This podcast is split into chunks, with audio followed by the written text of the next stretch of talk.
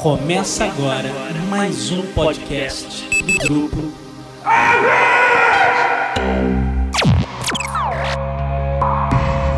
Set a course for the neutral zone.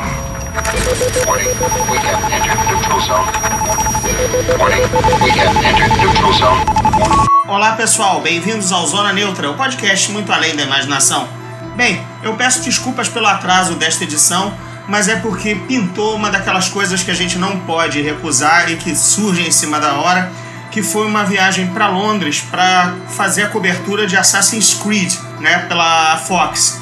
Resultado, foi colocar tudo dentro da mala e sair correndo para as terras da rainha e pior que eu não posso nem exatamente dizer muita coisa do que aconteceu nessa cobertura porque tive que assinar um, um embargo que é praxe, né? Quando a gente geralmente vai, vai entrevistar ou ver algum material de algum filme no exterior, a gente assina um embargo sobre o, uma data limite do que pode falar ou não.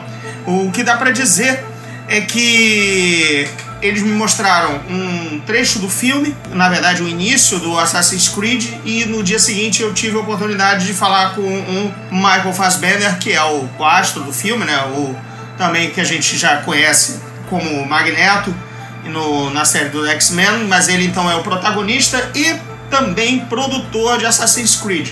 Foi um papo muito legal, vai sair na edição da revista Preview, agora do fim do ano, exatamente tendo como, como destaque o Assassin's Creed. Assim que bater a data de liberação do embargo, dá para adiantar mais coisas num, num próximo Zona Neutra. Por enquanto foi só a causa do atraso desta edição, porque eu larguei tudo para ir para lá.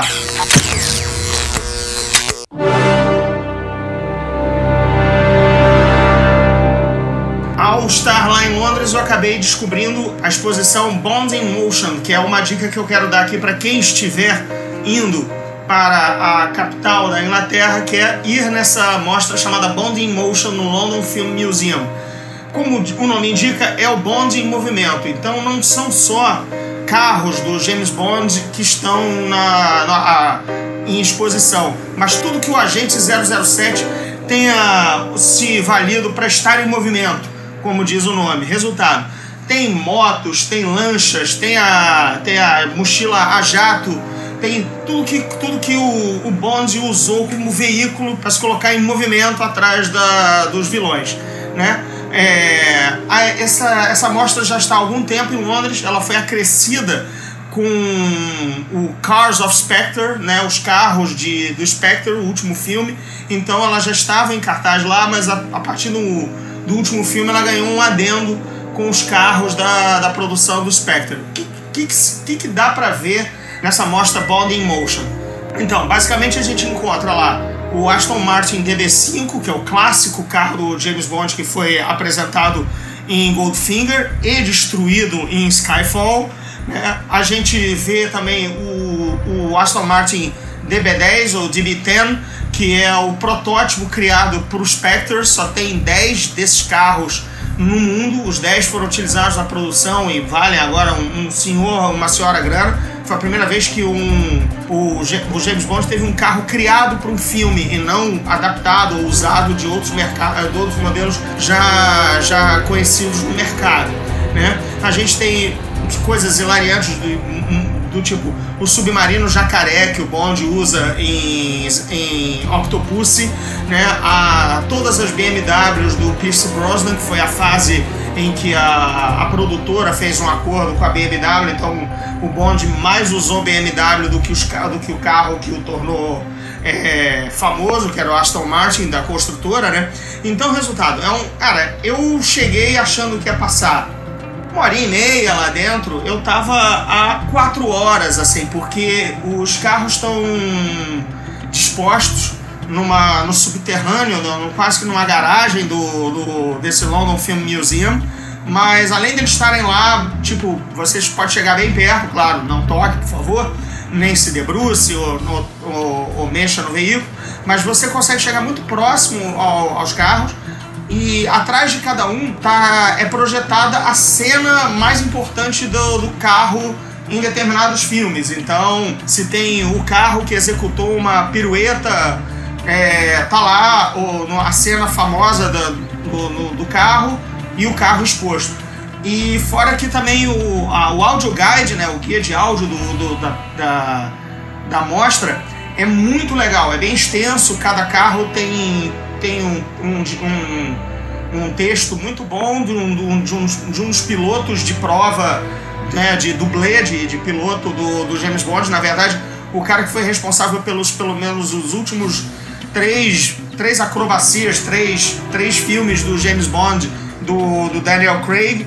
Ele não só fala sobre a experiência dele nos três filmes, como ele também fala sobre a história de todas as acrobacias e de todos os dublês e de tudo que envolveu cada carro presente. Então é bem didático, bem legal e, e sim, é, é muito. Porque sabe, as horas passaram, quatro horas tirando foto de tudo, olhando, olhando de perto, olhando os mísseis, olhando a, o assento ejetor. E não sei só carro, tem algumas roupas, tem o, o smoking do ensanguentado do Cassino Royale, tem uma parte lá com os passaportes de vários James Bond, do Timothy Dalton, é, Pierce Brosnan, com datas variadas, datas de nascimento variadas, assinaturas variadas, cartão de crédito, American Express, James Bond. Então, não é só os, não são só os veículos, tem algumas coisas bem pontuais muito legais. Então, é a minha dica para quem for a Londres, para quem não for, mas quiser e é muito fã de James Bond, procura no YouTube, tem algumas matérias com, com vídeo, com da, dessa exposição que, enfim, valeu, valeu bastante, valeu muito a pena.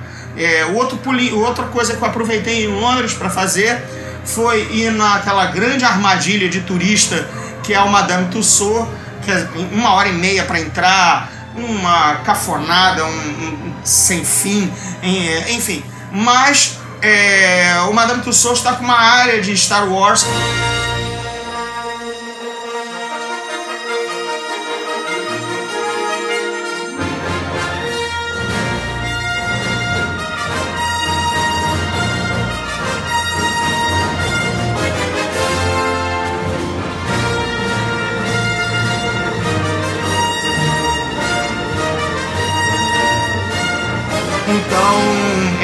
simplesmente dei um balão em todo, em todos os vários andares e várias mostras de Madame Tussauds, que tem lá. Lady Di, Cera, é, Família Real, e é, Usain Bolt, tudo aquilo, um monte de gente tirando foto, aquela coisa toda, mas eu desviei desse povo todo e fui direto para depois de ter esperado uma hora e meia na fila, não tinha tanto tempo assim para perder lá dentro, eu fui para a área de Star Wars, antes passa pela da Marvel, tem pouca coisa, tem um Hulk, tem um Wolverine do, do Hugh Jackman, tem até a, a moça invisível da. a afinada moça invisível da, da Jessica Alba, enfim, tem, tem até uma parte legal da Marvel, mas a estrela da companhia mesmo é a nova ala de Star Wars, em que é toda interativa, você tem uma, um cockpit da Millennium Falcon para sentar ao lado do Chewbacca, é, tem o Han Solo na cena clássica do, do tiroteio com o grido para você sentar ao lado dele. O boneco de ceras são perfeitos.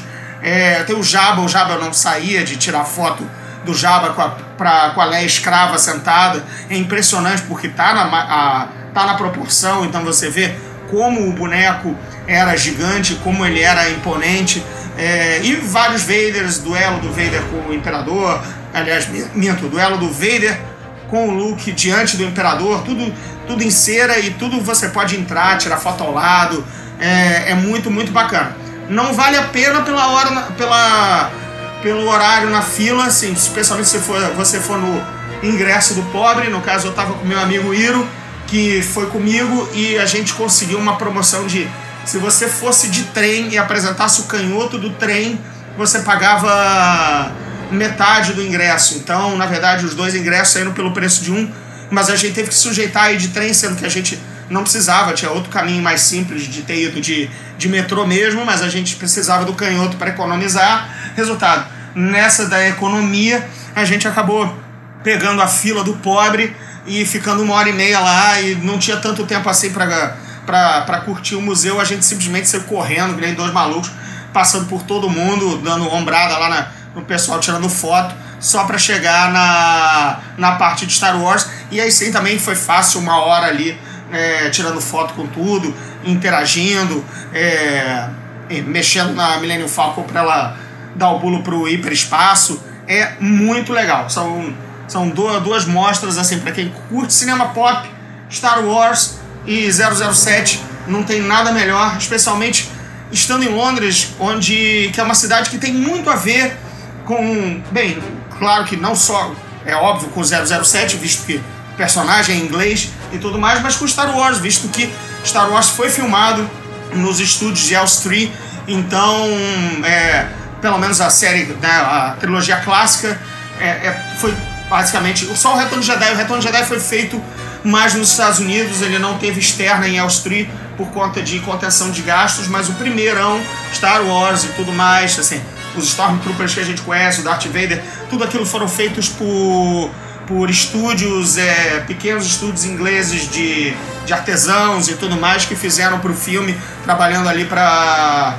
no, nos, nos estúdios de Elstree. Então tem muito, é, digamos assim, o DNA inglês de Star Wars é muito forte, tão forte quanto o DNA californiano, digamos assim, do Lucas e da Industrial Light and Magic. Então foi realmente mágico por poder participar, é, ter esse contato com Star Wars e com James Bond na, em suas ter, na sua terra natal, digamos assim, é, é Londres. Então fica aqui a dica. E já que a gente está falando de Star Wars, o tema, na verdade, desse, desse Zona Neutra é o Rogue One. Tá faltando, basicamente, dois meses, né? 60 dias, agora na hora que eu tô gravando o podcast, é, tá, lá, tá lá aqui o meu minha contagem regressiva 60 dias para Rogue One e foi exatamente agora, no meio da viagem, que saiu o segundo trailer oficial de Rogue One, que na verdade é o terceiro, digamos assim, porque a gente teve aquele teaser, né? Aí o, teaser foi suplementado pelo primeiro trailer com quase, basicamente quase as mesmas cenas, mas aí sim em formato de trailer um pouco maior. E agora a gente teve o segundo e último trailer, acho que a gente não vai ver mais nada é, de Rogue One, porque é, alguns segredos, poucos segredos da, da, que restam da produção já estão sendo, cada vez mais que sai algum material, eles já estão sendo sanados, ou você já está tendo uma, uma noção do que, que vem por aí, do que, que são essa, esses segredos. Então, inclusive, eu já. É, não vou fazer um alerta de spoiler.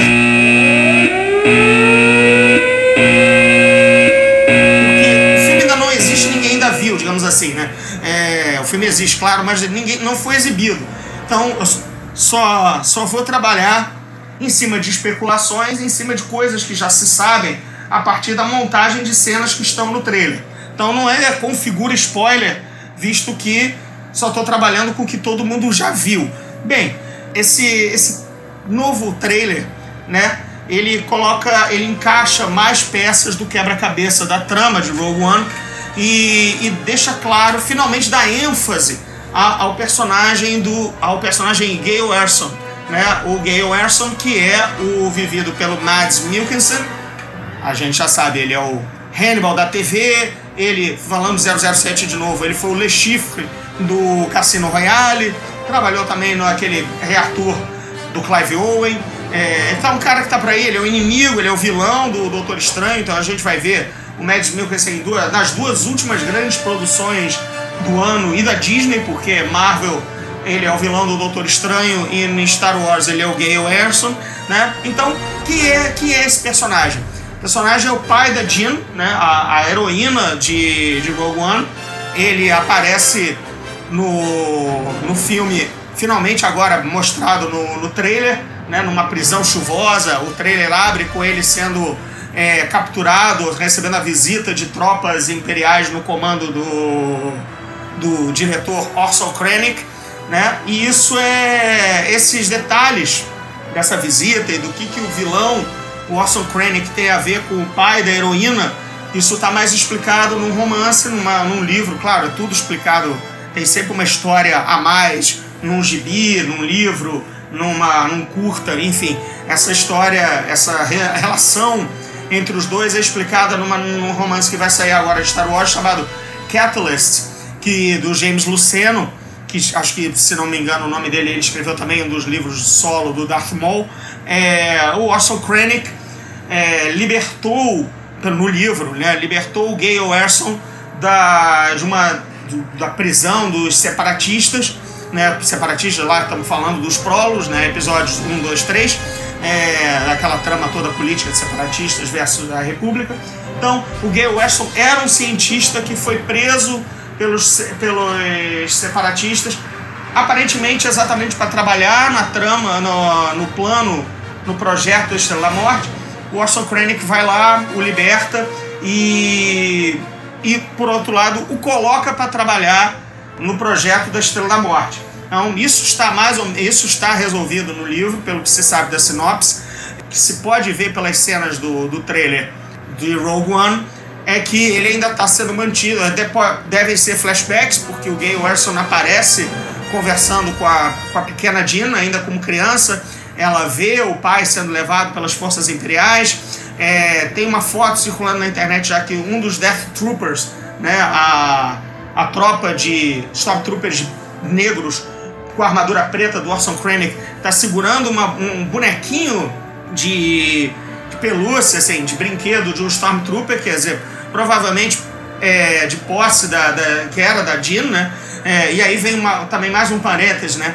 É a segunda vez que um, um, um passado de Star Wars é, é referenciado uma, uma, é, uma mulher, uma protagonista feminina tem um brinquedinho de alguém, de uma figura clássica do passado de Star Wars, né? A Jean tinha tem um, uma, um bonequinho né, de um Stormtrooper. Se, você se todo mundo lembrar, no Despertar da Força, a Rey tinha um bonequinho de, de, de piloto de X-Wing lá na, no cafofo dela no, em Jakku. Então, é, enfim, a, essa, essa parte da trama a gente vai ver em Rogue One e possivelmente espera-se que tenha uma justificativa porque do atraso de 19 anos na construção da Estrela da Morte. Né? Porque o que a gente lembra é que em Ataque dos Clones, o Conde Doku, ou aqui no Brasil, Dokkan, é, recebeu os planos dos Geonosianos. Aí no final do episódio 3 do, uh, do ataque, do A Vingança dos Sith, ele fecha com o Palpatine e o, impera, o, Imperador Palpatine, Vader de braços cruzados, e até um jovem Moff Tarkin fiscalizando, vi, vislumbrando, observando a construção do, da grande exoesqueleto da Estrela da Morte. E aí corta para 19 anos depois, que é o onde se passa o Rogue One, e eles finalmente estão instalando o super laser, né, o disparador, a, a arma que dá sentido à Estrela da Morte. Em algum momento, é, eu espero que o filme diga o que, que houve, se parece obra, sabe, parece obra da, das Olimpíadas ou da Copa, nunca ficava pronta, né? Parece o trem-bala da Dilma, né, da, ligando o Rio e São Paulo. Cadê essa porcaria? Né? Cadê a Estrela da Morte? 19 anos para construir. Então, espero que o Rogue One é, aborde esse, essa, essa, esse, essa, esse, esse lapso na trama, até para explicar exatamente se o Gale Erso o personagem do Mads Mikkelsen é realmente, de fato, o cientista responsável pelo super laser, era a peça que faltava para a Estrela Morte andar. Né? A gente está vendo que em algumas cenas do trailer do Rogue One vão é, aparentemente a Estrela Morte vai ser usada para o primeiro cobaia, o primeiro teste vai ser o planeta Jeddah, que na verdade também já foi resolvido que não é um planeta, já é uma lua, já foi, já foi esclarecido em algum material promocional Star Wars da Lucasfilm, que é, é aquela lua onde tá, onde nos dois trailers e no teaser tem toda aquela reunião do, de, de rebeldes lutando pela própria liberdade no, no planeta, é, teoricamente comandadas pelo personagem do Forrest Whitaker, que é que é o San algo do gênero, que é que apareceu agora com uma perna ciborgue, uma perna mecânica, ele que comanda essa resistência é, de, na, na lua de Jeddah que, que também é, ela é um santuário, todo mundo vinha dizendo isso já em outros materiais promocionais e, e, e outro, outros textos e outros vídeos, que é uma espécie de um santuário dos Jedi, né? E isso fica claro porque tem até nesse terceiro, nesse último trailer agora, você vê uma estátua, uma grande estátua de um Jedi, uma estátua gigantesca caída, comida pela areia, é, e um dos atores também já deu com a língua nos dentes, dizendo que o planeta, a Lua, é a fonte dos cristais Kyber, o mesmo cristal que é utilizado em todo o sabre de luz para dar, para gerar lâmina de energia, né, a lâmina laser, ah, e ao mesmo tempo esses cristais parecem que serão usados para fazer o foco né, do, do, disparo do super laser da Estrela da Morte. Tudo leva a crer a, a trama, a trama de, de Rogue One é, é a, a iminência do teste de, da Estrela da Morte avisado pelo Gale Erso. O Gale Erso, em alguma maneira, consegue burlar seus captores imperiais, consegue mandar uma mensagem codificada ou para a própria filha ou para a rebelião, avisando que ah, isso já está no trailer, né? A Major Weapons Test is underway, né? Um grande, um, está, está em progresso, está em andamento um grande, um grande teste de armas, né? É, da arma que é, a, que é a Estrela da Morte. Então, e a gente vê claro que esse teste, pelo menos pelo trailer, o, a gente vê aquele velho visor da Estrela da Morte em, em, de mira, que, que a gente conheceu desde o Guerra nas Estrelas original, né? Para a nova geração, chamado de episódio 4, Uma Nova Esperança, mas os velhotes aqui chamam apenas Guerra nas Estrelas. A gente lembra que na cena clássica, quem está na mira da Estrela da Morte é Alderan, planeta da Leia.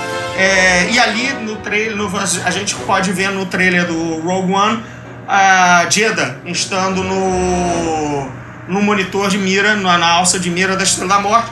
E depois tem uma modesta é modesta, né? Uma explosão que vai faz uma cidade inteira pelos ares, mas parece uma modesta, um modesto disparo da estrela diante do que, por exemplo, ela pode causar, que é a destruição planetária vide Alderan, né? Então, que, que, sabidamente foi o primeiro e único alvo das, de uma estrela da morte, de destruição planetária. Então, talvez para não mentir quanto a isso, esse primeiro teste da, da, da, da estrela da morte só destrua uma cidade. Talvez seja um tiro mais controlado, ou talvez esse seja o problema, que a Estrela Morte não está disparando com a potência que deveria, e por isso o Orson Krennic, o vilão, o diretor de operações especiais do Império esteja apertando o Galen Erso para ele resolver a, a, a, equação do super disparo da Estrela da Morte. Tudo isso é, é são, como sempre, é, elucubrações, cogitações do que pode ser é, a trama. A gente, por exemplo, vê a aparição do, do Vader, agora como mais, mais chamariz para o filme, né? ele finalmente aparece andando é, na, imponente e dando uma encarada no Orson Krennic, mais uma vez se levanta a questão: qual o papel dele? Qual será o papel do Vader em Rogue One? É uma ponta para vender boneco? É uma pontinha para atrair os fãs, né? Jogar aquele, jogar aquele sabor, né? Pro, pro, pros velhos fãs de verem aquele que é o símbolo máximo de Star Wars, né? o vilão maior, o Darth Vader. É, porque se a gente lembrar muito bem, é, e isso eu espero que esteja claro no, na, na, cabeça dos produtores, na cabeça dos roteiristas, é, o, esse Vader é o Vader de Guerra nas Estrelas, de episódio 4, Uma Nova Esperança. É, é o Vader que não mandava ainda mandava pouca coisa no, no Império. Ele era apenas o capataz do, do Imperador e ainda foi um capataz emprestado ao Moff Tarkin. Né? Todo mundo lembra nas cenas da Estrela da Morte original, em que ele duela com o Obi-Wan, ele é um mero homem forte, um mero enforcer né, do, do Moff Tarkin. A Leia até diz, ah, que bom que eu estou vendo quem está segurando a, a coleira do, do Vader, ela diz isso pro Moff Tarkin, quer dizer, fica claro que o Vader está numa posição submissa, hierarquicamente inferior ao Moff Tarkin, que era o diretor, que era o grande comandante militar responsável pela Estrela da Morte. Então, se Rogue One passa-se momentos antes de Guerra das Estrelas, né, é, esse é o Vader que tem que, tem que ser. Ele não pode ser o Vader do Império Contra-Ataca já no comando pleno das forças da, da frota imperial, porque a maioria dos, dos militares mais importantes foram destruídos, foram morreram com a com a Estrela Morte, né? Não é o, o Vader que tomou conta da frota imperial para caçar Luke Skywalker na ambição, obsessão tanto dele quanto do imperador não é o personagem como ele cresceu. A gente tem que, para se manter fiel ao que a gente viu dentro da cronologia, o Vader ali é, tem que ser de novo um mero capataz. Talvez até mesmo também sob, sob alguma influência do Orson Krennic. O fato é que tem a cena no trailer, no Rogue One, que o Krennic dá uma lição de moral no Vader, falando de novo sobre poder e tudo mais. Quer dizer, mais um obcecado na força, no poder tecnológico da Estrela Morte, que remonta à cena clássica, obviamente, do Guerra das Estrelas, mais uma vez, que o Vader, naquela reunião de, de almirantes, ouve que o, a Estrela Morte é o poder supremo no universo. O Vader manda o clássico, eu acho a sua falta de fé perturbadora, hum, esgana o cara, mas também é mandado parar, novamente sob o comando do Moff e ele deixa claro naquela cena, o Vader, que ele não acha que a Estrela da Morte seja o poder supremo do universo, sim o poder o supremo do universo é o lado negro da força.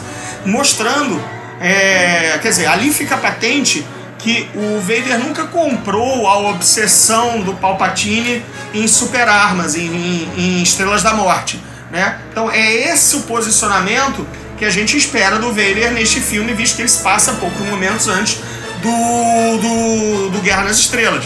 Quer dizer, por isso que ele talvez esteja levando esse mesmo sabão, com essa mesma lição de moral do Orson Krennic, até para fazer uma ponte com aquela cena de tantos anos atrás. Mais o Imperial, né, dono consciente do poder tecnológico, do terror tecnológico que o Império pode mover contra a galáxia, e o cara cantando de galo, dizendo que o poder é aquilo e tudo mais, e o Vader ou vai ouvir calado, ou vai lhe dar uma resposta à altura. Isso agora só esperando para ver no cinema.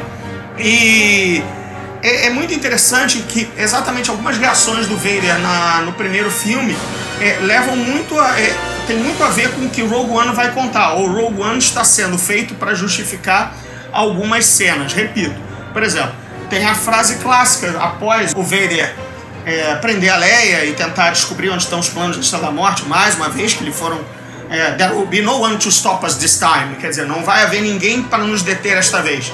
Quer dizer, então, se não vai haver alguém para nos deter esta vez, é porque eles foram detidos. O Império foi detido. E essa detenção, esse ato de insurgência, é exatamente todo o Rogue One. Quer dizer, o filme inteiro se encaixa numa frase. Né? O, o filme está justificado, a frase está justificada pelo filme. Né?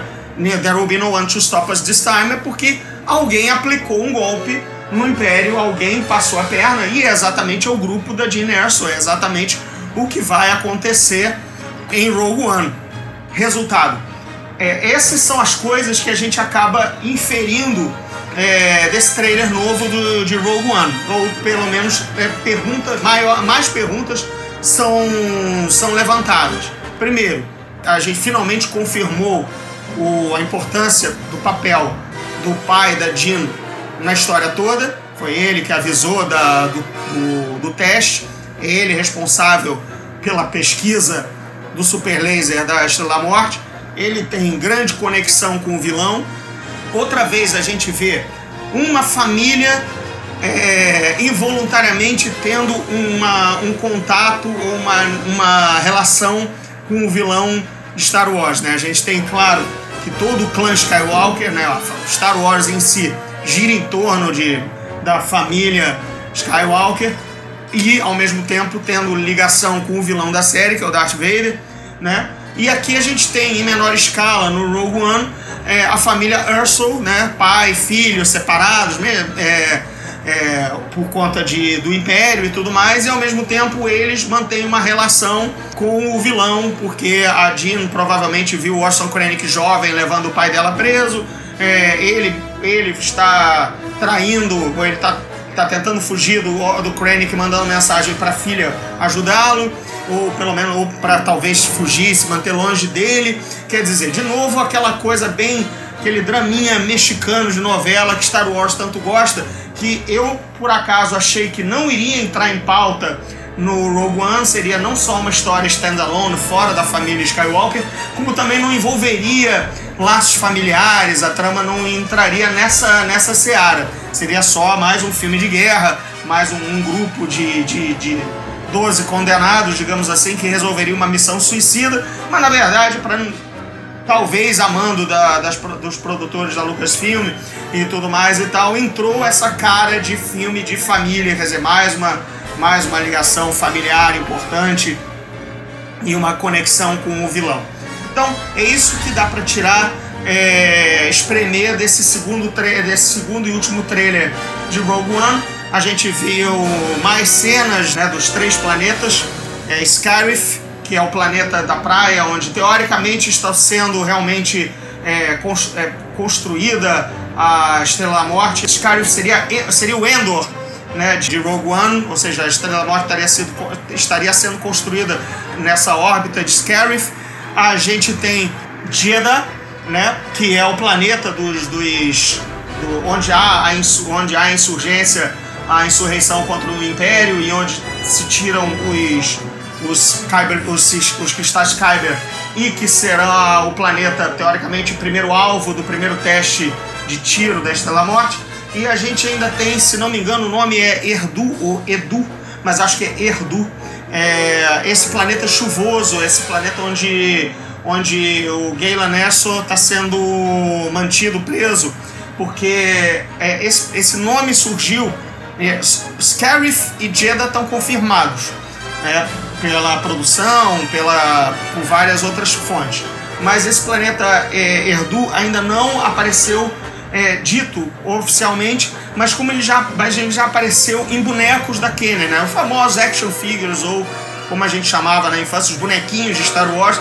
Uma nova leva, ah, claro que vai ter bonequinho de Star Wars, claro que vai ter bonequinho Rogue One, por exemplo. Exatamente lá em Londres, nas lojas de brinquedo e na loja da Disney já tinha toda a linha, a primeira wave, a primeira leva de bonecos de action figures e de pops da Funko de, de Rogue One, enfim, já estão à venda. Então, mas numa dessas waves, numa dessas ondas de, de uma série de bonecos, já saiu a Jean com a roupa, a Jean e o Cassian Endor, que é o personagem do Diego Luna. É, enfim, os dois já apareceram na cartelinha com roupa, é, entre aspas, Erdu, quer dizer, as roupas que eles vão usar nesse filme, porque obviamente cada planeta tem que trocar de roupa, porque também assim, tem mais bonequinho para vender. Né? Então, esse planeta, esse terceiro planeta, a gente já descobriu o nome por causa das, das dos bonecos. Aliás, é, esse tipo de merchandising, esse tipo de material, ele é sempre muito revelador, ele dá muito mais spoiler do que foge ao controle, às vezes, do que o, o estúdio quer mostrar em termos de trailers. Por exemplo, saiu um, um, um comercial da Duracell agora, eu não vou nem comentar porque ele, ele dá um possível enorme, grande spoiler de, de Rogue One, exatamente pela aparição de um personagem. É, não va, nem, nem vale a pena comentar, mas quem quiser já procura Rogue One Duracell e, e já quiser o, o, pequeno spoiler, porque do jeito que está o comercial, determinado personagem vai aparecer, tem muito a ver com que ele apareça, não vou dizer, repito, não vou dizer ele aqui para não estragar é, não dar o spoiler assim de graça, mas tá lá para quem quiser, na curiosidade, dar uma olhada e ver o comercial. Você já. Opa! Ah, então é assim, assim assado. Entendeu? Você começa a juntar, colocar mais peças no quebra-cabeça. Isso tudo, gente, é claro, é aquela afliceta de fã, né? aquele nervosismo de estar dois meses do filme, querendo cada vez saber mais coisas, mas ao mesmo tempo não, ter, não, não perder todas as surpresas pro filme. Então, o Zona Neutra dessa semana, mais curtinho, porque eu já cheguei agora de viagem exatamente com a penca de coisas para fazer, matéria também do Assassin's Creed para bater e tudo mais. Então, fica fica sendo o, o Zona Neutra dessa semana esse apanhado de coisas que o trailer, segundo trailer de Rogue One, é, nos revelou. Além disso, também o tempo está escasso, porque acabou de sair o Battlefield 1, que é o, um sugador de tempo que eu tanto esperava é, meu FPS predileto. Acabou de sair, eu já estou jogando. Então, esse podcast dessa semana foi gravado entre alguns mapas, um, um descanso ah, no teclado e no mouse de tanto matar soldados na Primeira Guerra, que é o, que é o tema do Battlefield dessa vez. Então, é isso. Na semana que vem temos mais coisas, mais novidades. Eu, é nesse Zona Neutra também não pude comentar sobre os 15 minutos de Doutor Estranho que foram exibidos no Brasil, porque foram exibidos exatamente quando eu estava viajando para Londres. Então, outros podcasts, outros colegas, outros, outros programas de YouTube e tudo mais de outros, e de outros canais que eu sigo e de colegas jornalistas aqui do Brasil comentaram, eu fiquei a ver navios, eu perdi, digamos assim, eu perdi 15 minutos de, de Doutor Estranho aqui no Brasil para ver uns 20 minutos de Assassin's Creed em Londres. Eu acho que a troca foi até bem feita, porque me rendeu não só um papo legal com o Michael Fassbender, como rendeu o Bond in Motion, repito, não perco essa, essa, essa mostra, quem estiver viajando. Quem não tiver, procura no YouTube, vale muito a pena. E é isso então, galera. Até semana que vem, até o próximo Zona Neutra. Obrigado pela audiência.